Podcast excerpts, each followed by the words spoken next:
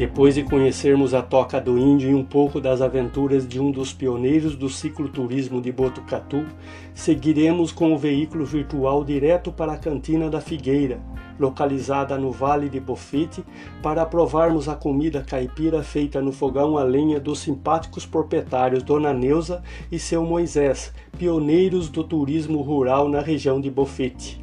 Lembro-me muito bem, há cerca de 11 anos, quando iniciei o tour 4x4 na Cuesta, Dona Neuza já nos recebia com a mesma simpatia e nos servia as deliciosas comidas que eram motivos de elogios dos turistas. Após saborearmos as delícias da culinária caipira, vamos até o sítio Três Pedras e seguiremos até a base das formações rochosas para acamparmos. O local conta com banheiros, chuveiros, lavábulos e churrasqueira, que serão essenciais para a nossa estada de dois dias. Para isso, contarei com a condução dos guias Alexandre e sua esposa Simone da Beracá Turismo para vivenciarmos mais uma experiência marcante do tour virtual de aventura. A guia de turismo Simone nos levará até a primeira formação rochosa, também chamada Pedra Oeste, onde subiremos até o topo para contemplarmos as paisagens da região e retornaremos antes de escurecer ao acampamento, onde curtiremos uma das mais fascinantes belezas da natureza, o pôr do sol. No dia seguinte, a nossa aventura pelas trilhas ficará por conta de Alexandre, que nos conduzirá pelos rios do local, passando pelas cachoeiras gêmeas e várias nascentes. Seja bem-vindo em mais um episódio.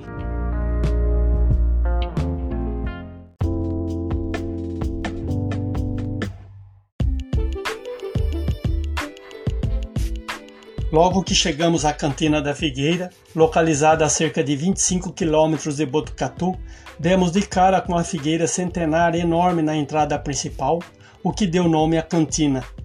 Estacionamos o veículo sob as sombras de uma mangueira e logo a anfitriã, Dona Neuza, nos recebe com o carinho de sempre, se apresentando, nos abraçando e perguntando os nomes e a origem dos turistas.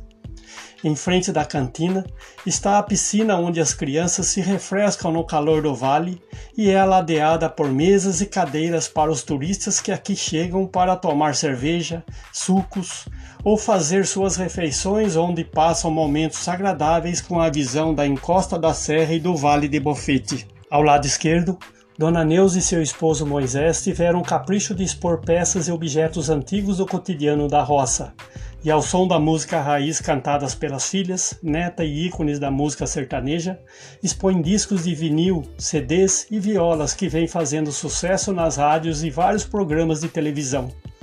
O fogão a lenha, localizado na parte central da cantina, mostra aos turistas como as delícias da culinária caipira estão sendo preparadas. Entre os variados pratos preparados no fogão a lenha, Dona Neuza destaca a feijoada, galinhada caipira, porco a pururuca, arroz e feijão gordo, além de várias saladas. Para a sobremesa, Dona Neuza sempre oferece o delicioso arroz doce, sagu e doce de batata e abóbora. Entre as bebidas, os sucos naturais, refrigerantes, variedade de cachaças, drinks e várias marcas de cerveja bem gelada. Após as refeições, é costume Dona Neuza apresentar o livro diário da cantina, onde os turistas, cicloturistas, jipeiros, motoqueiros, grupos de caminhadas, visitantes e famílias escrevem frases sobre suas origens, suas experiências e passagem no local, além de informações sobre a comida e o atendimento. Ela revela que além da comida boa, oferece chalés, pedalinho no lago para crianças e espaço para campings com toda a infraestrutura como energia elétrica, banheiros, cozinhas, com o recheado café da manhã. É necessário, portanto, o pré-agendamento cujos contatos são divulgados através das redes sociais. Para chegar ao local, além da sinalização ao longo da estrada de terra e asfalto, com as facilidades dos aplicativos dos celulares, não tem como não chegar ou se perder nos caminhos cheios de encruzilhadas. Contudo, muito fervorosa e agradecida a Deus por tudo que a vida lhe oferece, Dona Neuza revela que a cantina já está completando 12 anos e tudo começou quando turistas passavam ali para pedir informações sobre as Três Pedras, perguntando se tinha algo para beber e comer, quando ela decidiu iniciar as vendas de água, sucos, refrigerantes e mais tarde abriu a cantina com as refeições, que persiste até hoje como o principal ponto de referência no Vale.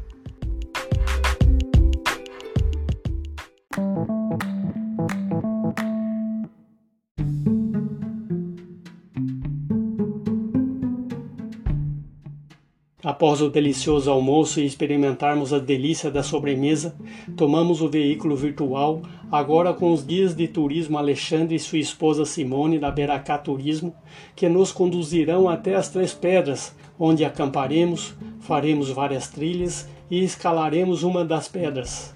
Assim, retornamos até o sopé da Serrinha de Bofete, faço a conversão à direita e passamos pelo rio que corta a estrada provocando um splash de suas águas que nos desperta para uma nova aventura.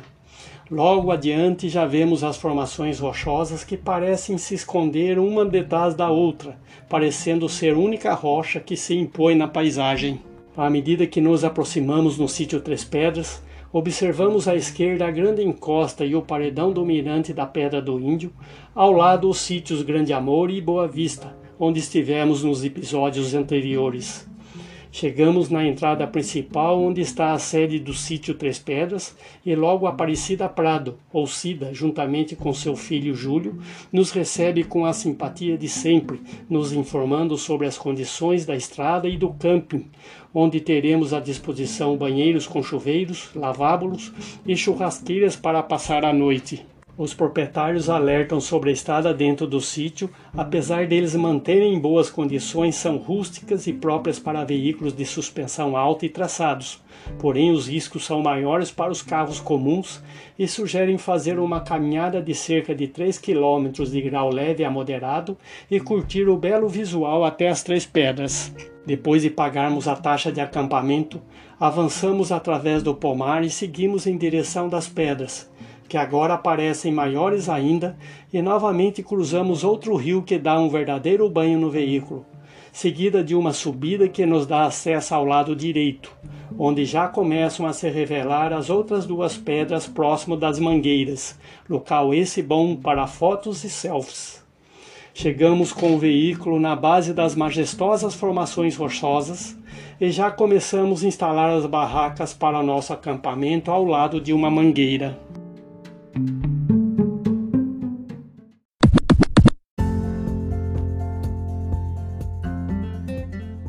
As terras onde hoje se encontra a entrada principal e a sede do sítio Três Pedras, cerca de 30 alqueires, foram ocupadas desde 1914 por Francisco Trindade, um dos pioneiros da região.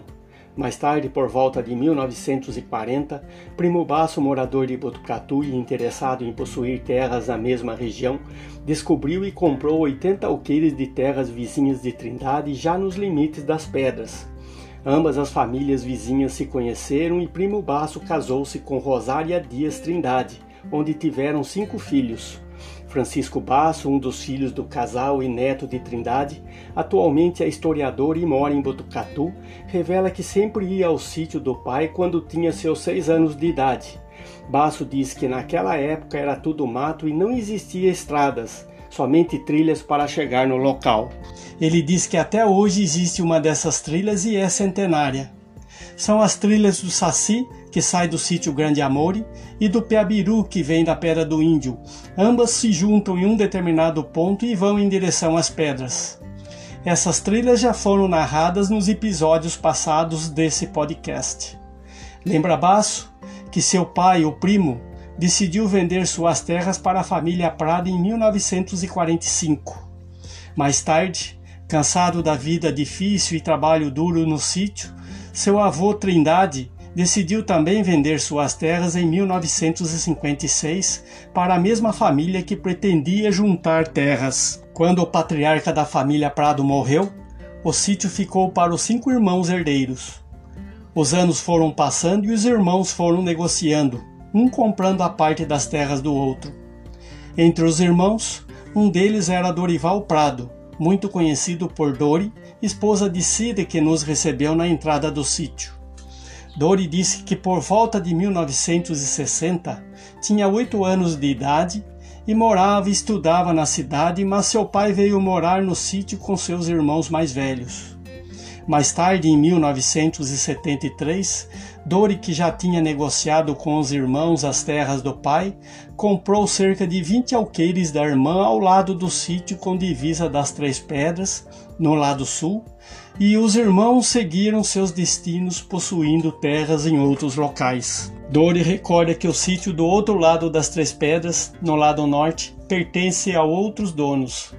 Depois de mais de 60 anos morando e trabalhando no sítio, hoje com 71 anos de idade, Dori revela que para conquistar e manter os 80 alqueires de suas terras, vem exigindo dele, de sua esposa e agora do seu filho, muito trabalho de sol a sol na lida com o solo, plantação, pasto e gado até chegar no que é hoje o sítio Três Pedras.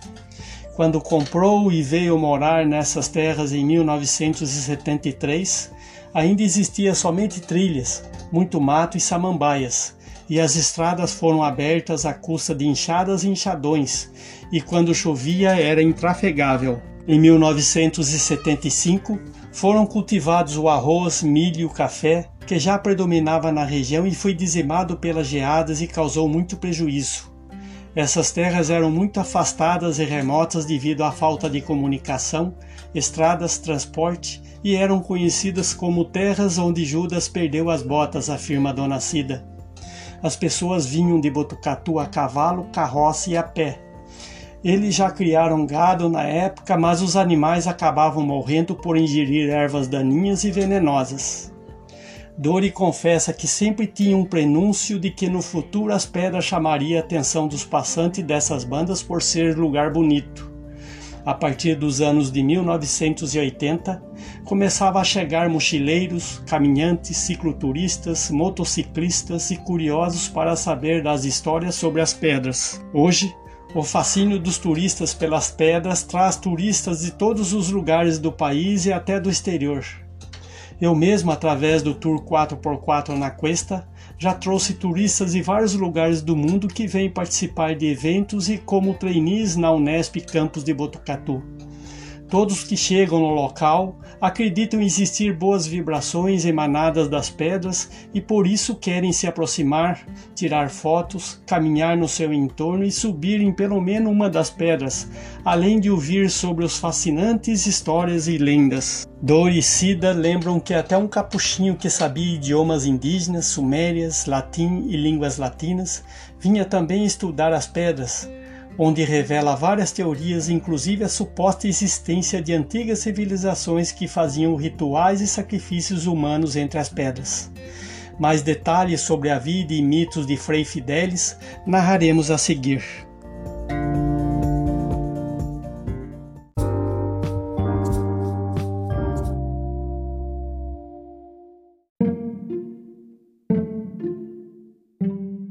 Jornal Correio de Botucatu, publicado em 10 de julho de 1968, a revista Frei Fidelis e o Mito das Três Pedras traz informações sobre a passagem do Capuchinho em Botucatu.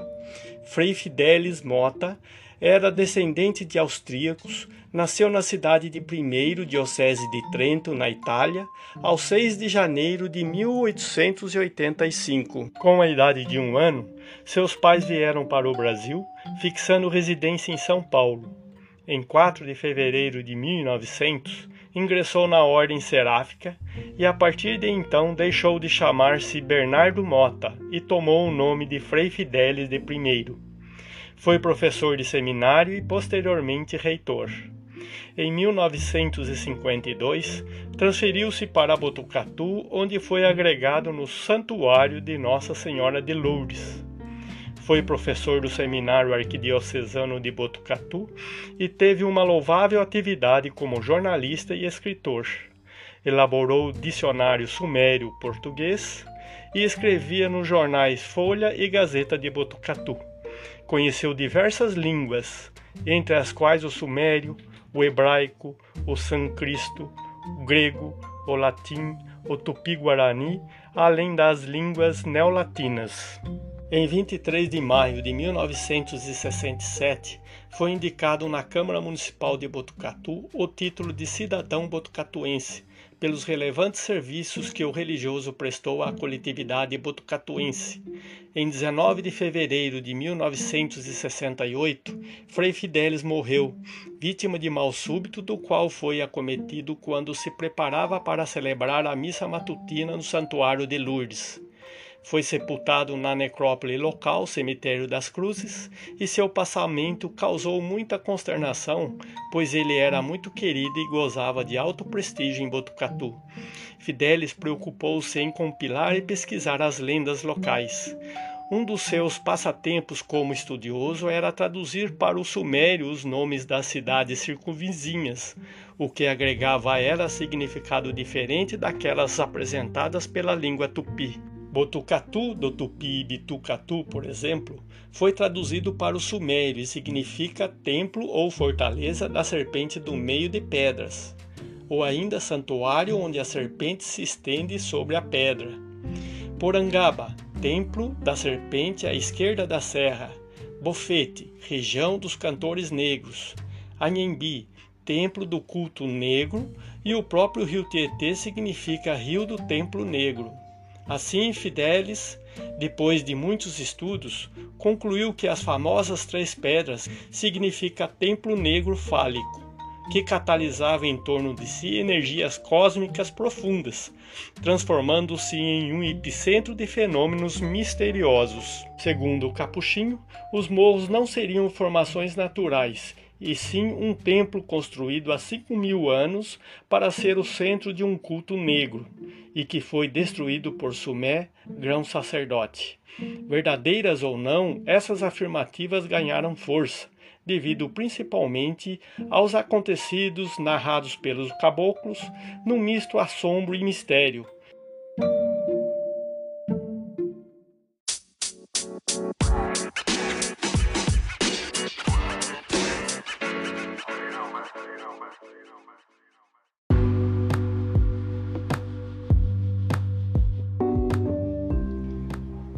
Para Frei Fidelis, a América teria sido povoada por sumérios, pois Botucatu na língua suméria significa Templo da Serpente do Meio das Pedras. Ele acreditava que a pedra do meio das três pedras, que em sumério significa Templo do Culto Negro, seria esse templo construído há cinco mil anos. Havia um templo negro fálico, onde se realizava um culto de magia negra, ele relata que este lugar possui energias cósmicas profundas, constituindo-se em verdadeiro epicentro de fenômenos misteriosos. As Três Pedras viria comprovar a existência dos povoamentos da América que ele chamava de cantores negros, que adoravam e ofereciam sacrifícios a Satã, esculpidos nas rochas, como é o caso da Pedra do Meio. Segundo o livro intitulado Pré-históricas e Hércules, os pais dos cantores, arruinados e longe do templo de Jeová, procuram os Caim, e com estes Lúcifer fundou o obsceno culto negro, que consiste na adoração dos falos. O culto de Caim, cantor negro, sempre hostiliza o culto branco, Abel ou dos filhos de Deus, e tenta destruí-los. Abel é sempre vítima de Caim e é sustentado por Jeová. Os Caim eram negros, gigantes terríveis que combatiam constantemente Abel, assaltavam seus templos e lhes roubavam as crianças e as mulheres para serem vítimas de seus sacrifícios horrendos. Eles rasgavam o ventre das mulheres grávidas, tiravam os fetos, os assavam em espeto e os devoravam em um macabro festival de animais endemoniados em honra a Lúcifer. Afirma Fidelis que tudo foi exterminado pelo delúvio onde sobreviveram Noé, sua família e os animais na sua arca. Para Fidelis, a pedra do meio foi moldada para simbolizar a representação desse culto. Por isso, ela se assemelha a um falo gigante. Para ele, as três pedras não são apenas resultados de formação geológica, mas sim de um trabalho executado com a prévia intenção de se fixar na mente do espectador a ideia dos pés de um gigante que dorme em decúbito dorsal vista de um ponto distante.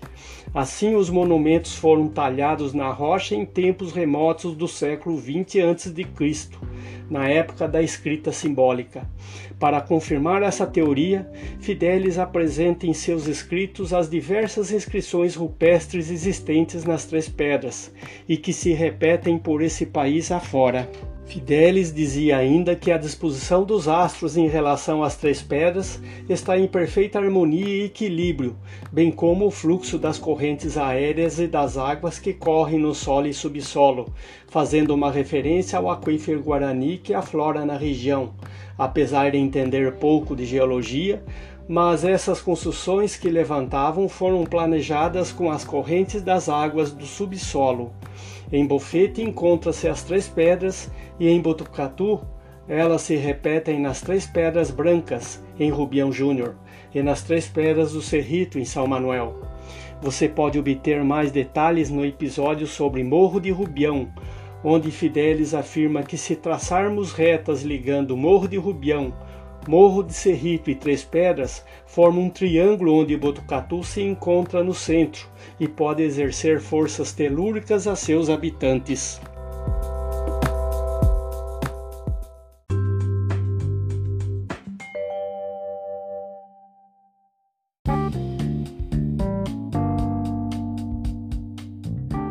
Ouvirmos histórias de luta, superação, conquista e de mistério daqueles que desbravaram essas terras consideradas remotas num passado não tão distante, nada melhor que prepararmos nosso acampamento os dias Alexandre e Simone, sabendo que cada um trouxe sua barraca, deixa por nossa conta a instalação enquanto eles vão preparando o equipamento de subida na Pedra Oeste. Eles nos alertam que devemos ser rápidos com as barracas para termos tempo suficiente para fazermos a trilha até as pedras escalarmos e retornarmos ao acampamento para contemplarmos o pôr do sol, considerado um dos mais belos da região. Quem nos conduzirá no rapel será Simone, que nos orientará sobre as informações e protocolos de segurança para termos uma subida tranquila, segura e emocionante. No dia seguinte, antes mesmo do sol aparecer, estaremos tomando o nosso café da manhã e contemplando a linda aurora, com o sol nascendo próximo às pedras. Ficará por conta de Alexandre nos conduzir nas trilhas pelos rios as cachoeiras gêmeas, nascentes e no retorno ao acampamento. Aqui será nosso acampamento. À nossa frente estão os banheiros e chuveiros. Lembrando que aqui não tem energia elétrica. Nossas atividades serão, além do acampamento, a subida ao topo de uma das pedras, conhecer as cachoeiras gêmeas e a trilha no Vale das Três Pedras, que tem total de 6 quilômetros. Lembrando que a trilha só pode ser realizada com guia e a subida ao topo somente com equipamentos de segurança. Hoje faremos a subida ao topo. A subida será na Pedra Oeste. Durante a caminhada, fazemos uma pequena pausa entre a Pedra Oeste e a Pedra do Meio e uma segunda parada pouco antes da chegada ao topo para colocarmos os equipamentos de segurança. Já no topo, a visão é de 360 graus.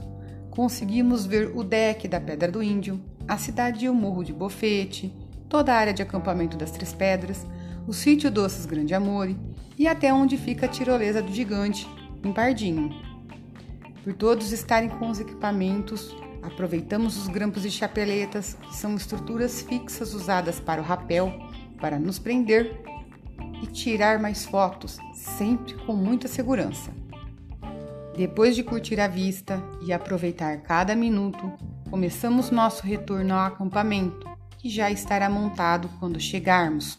De volta ao acampamento, estendemos um pano ao lado das barracas para sentarmos, mas se alguém quiser sentar direto na grama, também pode.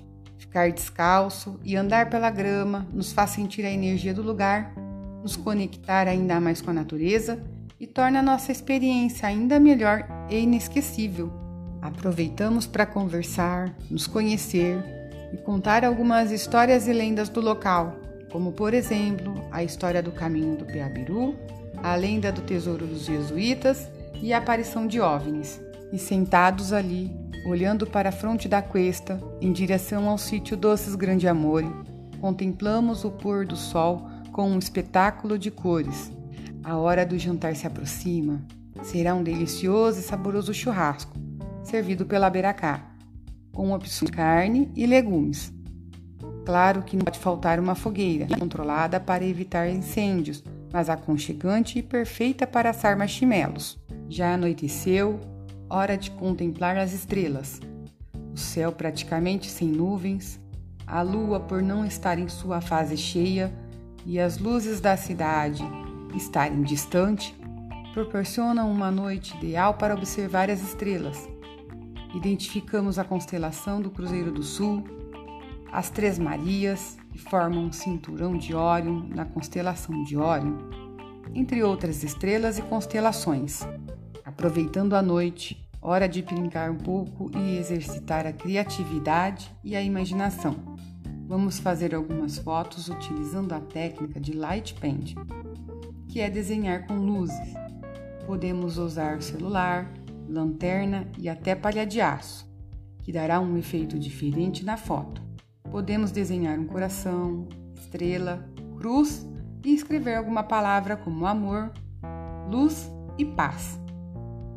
Passando das 22 horas, é o momento que os amantes da astrofotografia começarem os trabalhos para registrar as belezas do céu noturno. O dia amanheceu e após um café da manhã, também servido pela Beracá, continuaremos com nossas atividades. Primeiro, iremos conhecer as Cachoeiras Gêmeas, que ficam em meio a dois vales. Embora sejam pequenas na altura, são grandes na beleza.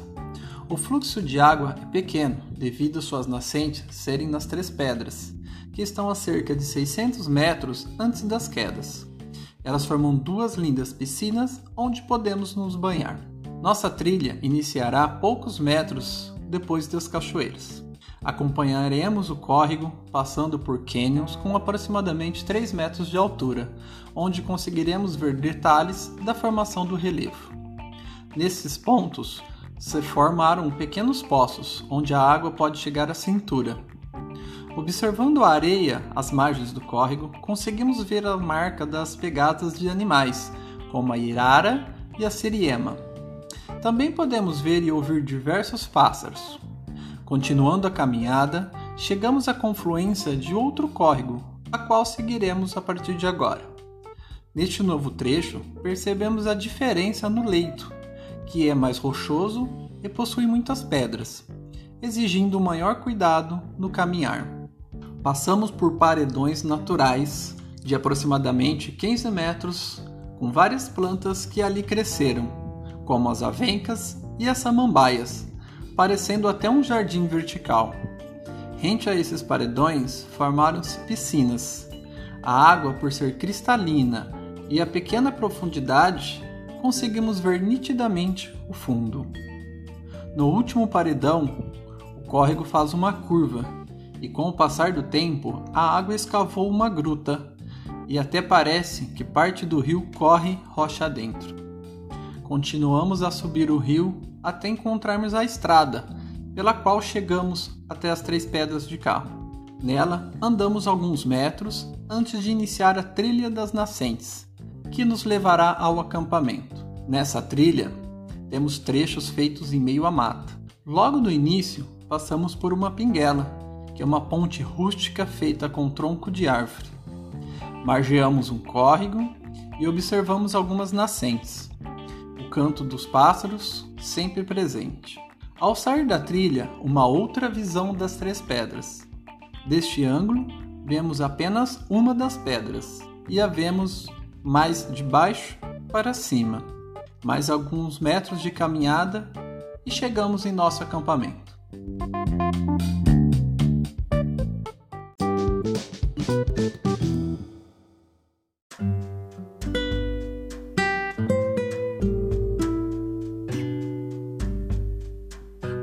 A narrativa a seguir foi extraída do livro Nas Trilhas do Peabiru, cujo autor é Francisco Marcelo Camargo e morador de Botucatu.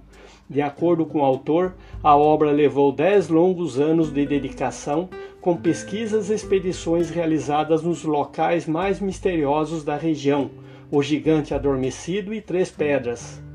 A obra leva esse nome em virtude de Peabiru significar caminho e foi descoberto pelos portugueses quando aqui chegaram e posteriormente pelos espanhóis, que tiveram grande importância na colonização do país, pois foi graças a esse caminho que os bandeirantes no século 17 e 18 conseguiram conquistar a grande extensão territorial que hoje o Brasil ocupa. Camargo descreve Peabiru como um caminho largo de uns oito palmos de largura e percorria léguas e léguas, Começava em São Vicente, litoral paulista, passava pela capital e seguia em direção a Sorocaba, passando por Pereira, Conchas, seguindo o traçado até Bofete, Pardinho, até a calha do rio Paraná, depois Paraguai, Bolívia e se ramificava no Peru.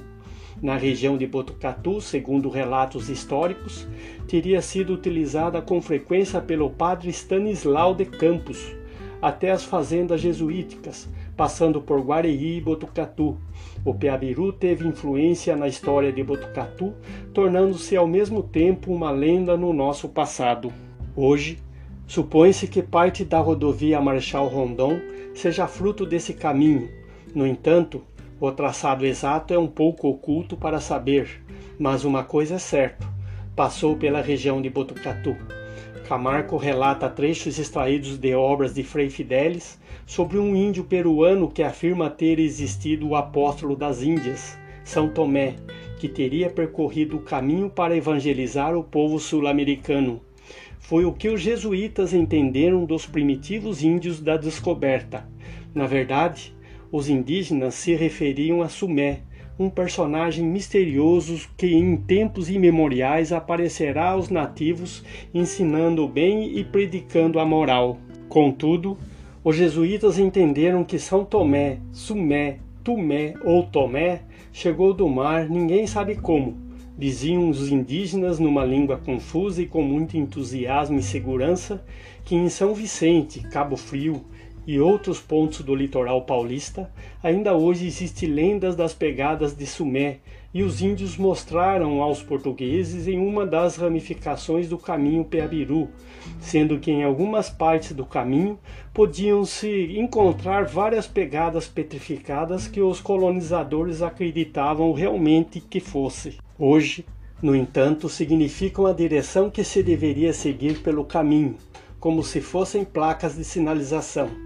Sobre quem teria construído o caminho, tudo indica que os Incas construíram um caminho que se estendia do Peru à Terra do Fogo, na Argentina. Os povos Incas eram considerados verdadeiros construtores de estradas. Eles consideravam as estradas não somente meio de comunicação, mas simples obras públicas e, sobretudo, um instrumento político, econômico e de domínio nas províncias do Império. Assim, Afirma Camargo que vários fatos levam a indícios como a existência indescritível da sua rota entre o Peru e São Vicente e evidências de achados encontrados na nossa região. Uma delas é uma peça de barro com mais de 500 anos com desenhos que deixaram arqueólogos perplexos.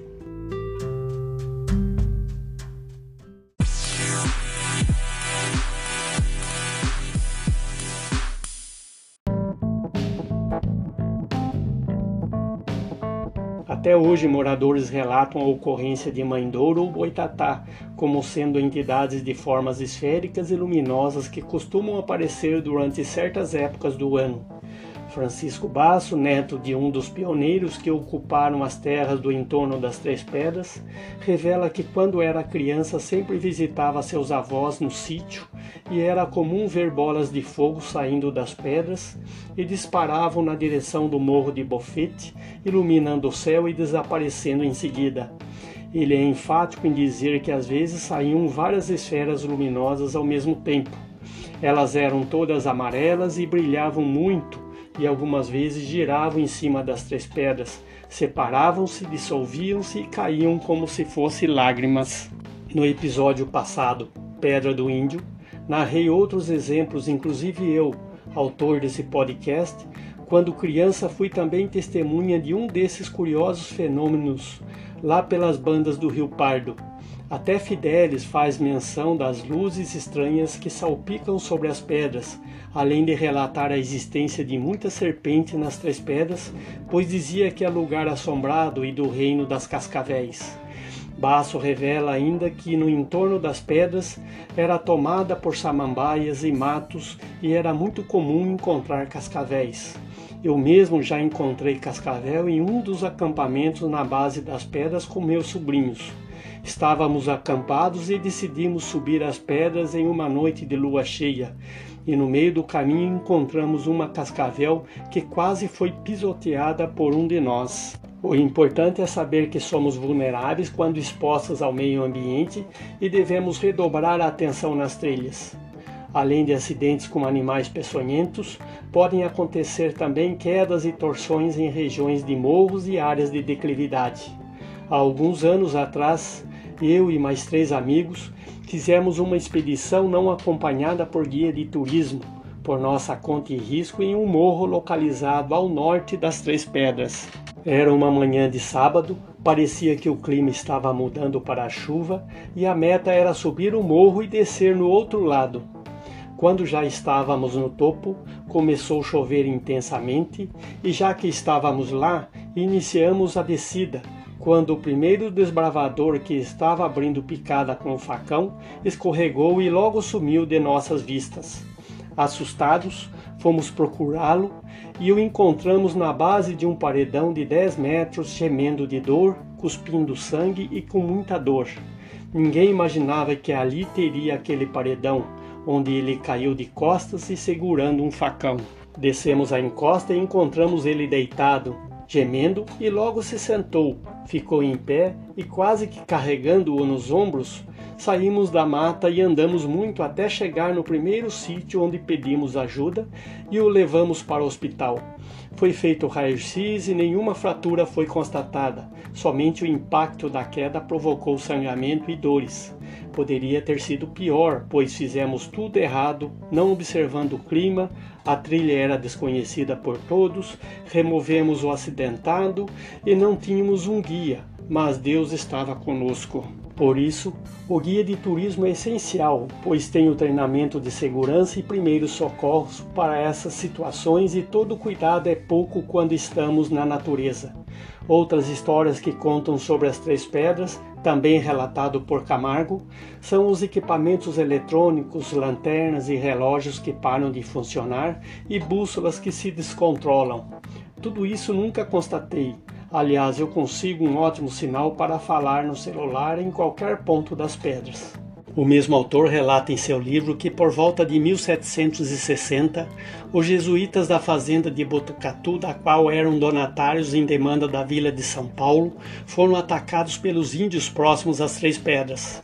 Procuraram refúgio nos morros, onde na pedra do meio encontraram uma entrada muito bem camuflada que levava a uma gruta, Lá depositaram todo o seu tesouro. Porém, acabaram mortos pelos índios, ficando assim sepultos junto aos seus pertences. Há quem afirme que tal tesouro ainda está por lá. No entanto, houve um rapaz da cidade de Conchas, de família pobre, que há muitos anos atrás aparecia nas pedras. Passava a cavar uns dois dias, depois andava a gastar nas redondezas como um milionário mas um dia o rapaz desapareceu e nunca mais foi visto. Outras histórias contadas por colonos apontam também como sendo o local de avistamento de OVNIs, objetos voadores não identificados, e que já deixaram marcas circulares em seus arredores. Da mesma formação rochosa é que vem a maioria dos relatos de avistamentos de discos voadores. Alguns moradores do local afirmam ter tido contato visual no céu durante a noite.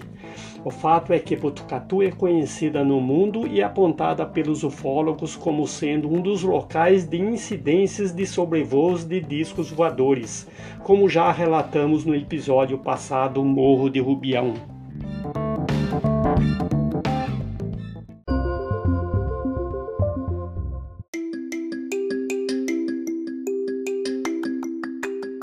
Visita pela primeira vez as Três Pedras, sem dúvida alguma, fica o gostinho de voltar outro dia. Os amantes de barracas, então, retornam repetidas vezes porque curtem o lindo pôr do sol e logo que escurece, as constelações se evidenciam no céu escuro. Se for noite de lua cheia, dependendo da época do ano, a lua sai detrás da pedra do navio, da terceira pedra, bom para as fotos noturnas e se acordar cedo, a aurora da manhã é inesquecível no café da manhã. É lindo. Por isso, os guias de turismo são movidos a essas energias inesgotáveis. Tudo bem que não deixa de ser um trabalho, mas é prazeroso, gratificante é uma nova experiência, pois o turista gosta de aventura, conhecer novos lugares e quis estar ali porque pagou para isso. A cada passeio que se conduz é único e quando termina um já está pronto para o dia seguinte. É adrenalina pura.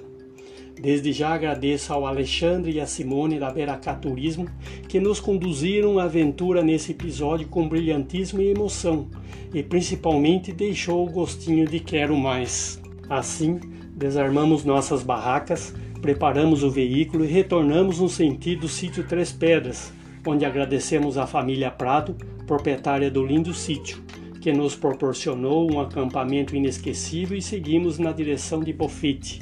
Ao longo da estrada contemplaremos as paisagens do vale com paisagens em outros ângulos das Três Pedras, além de cruzarmos rios, pontes, invernadas, lagos e, se tivermos sorte, encontraremos seriemas, tucanos, quero-queros, búfalos, carneiros, entre outros. Já próximo de Bofete, no bairro Óleo, tomamos a direção direita para subirmos o fronte da cuesta de Pardinho através da ladeira do Óleo ou Descalvado, que dá acesso ao bairro Vivan e tirolesa do Gigante, agora com as melhores vistas da silhueta do gigante adormecido. Até o próximo episódio.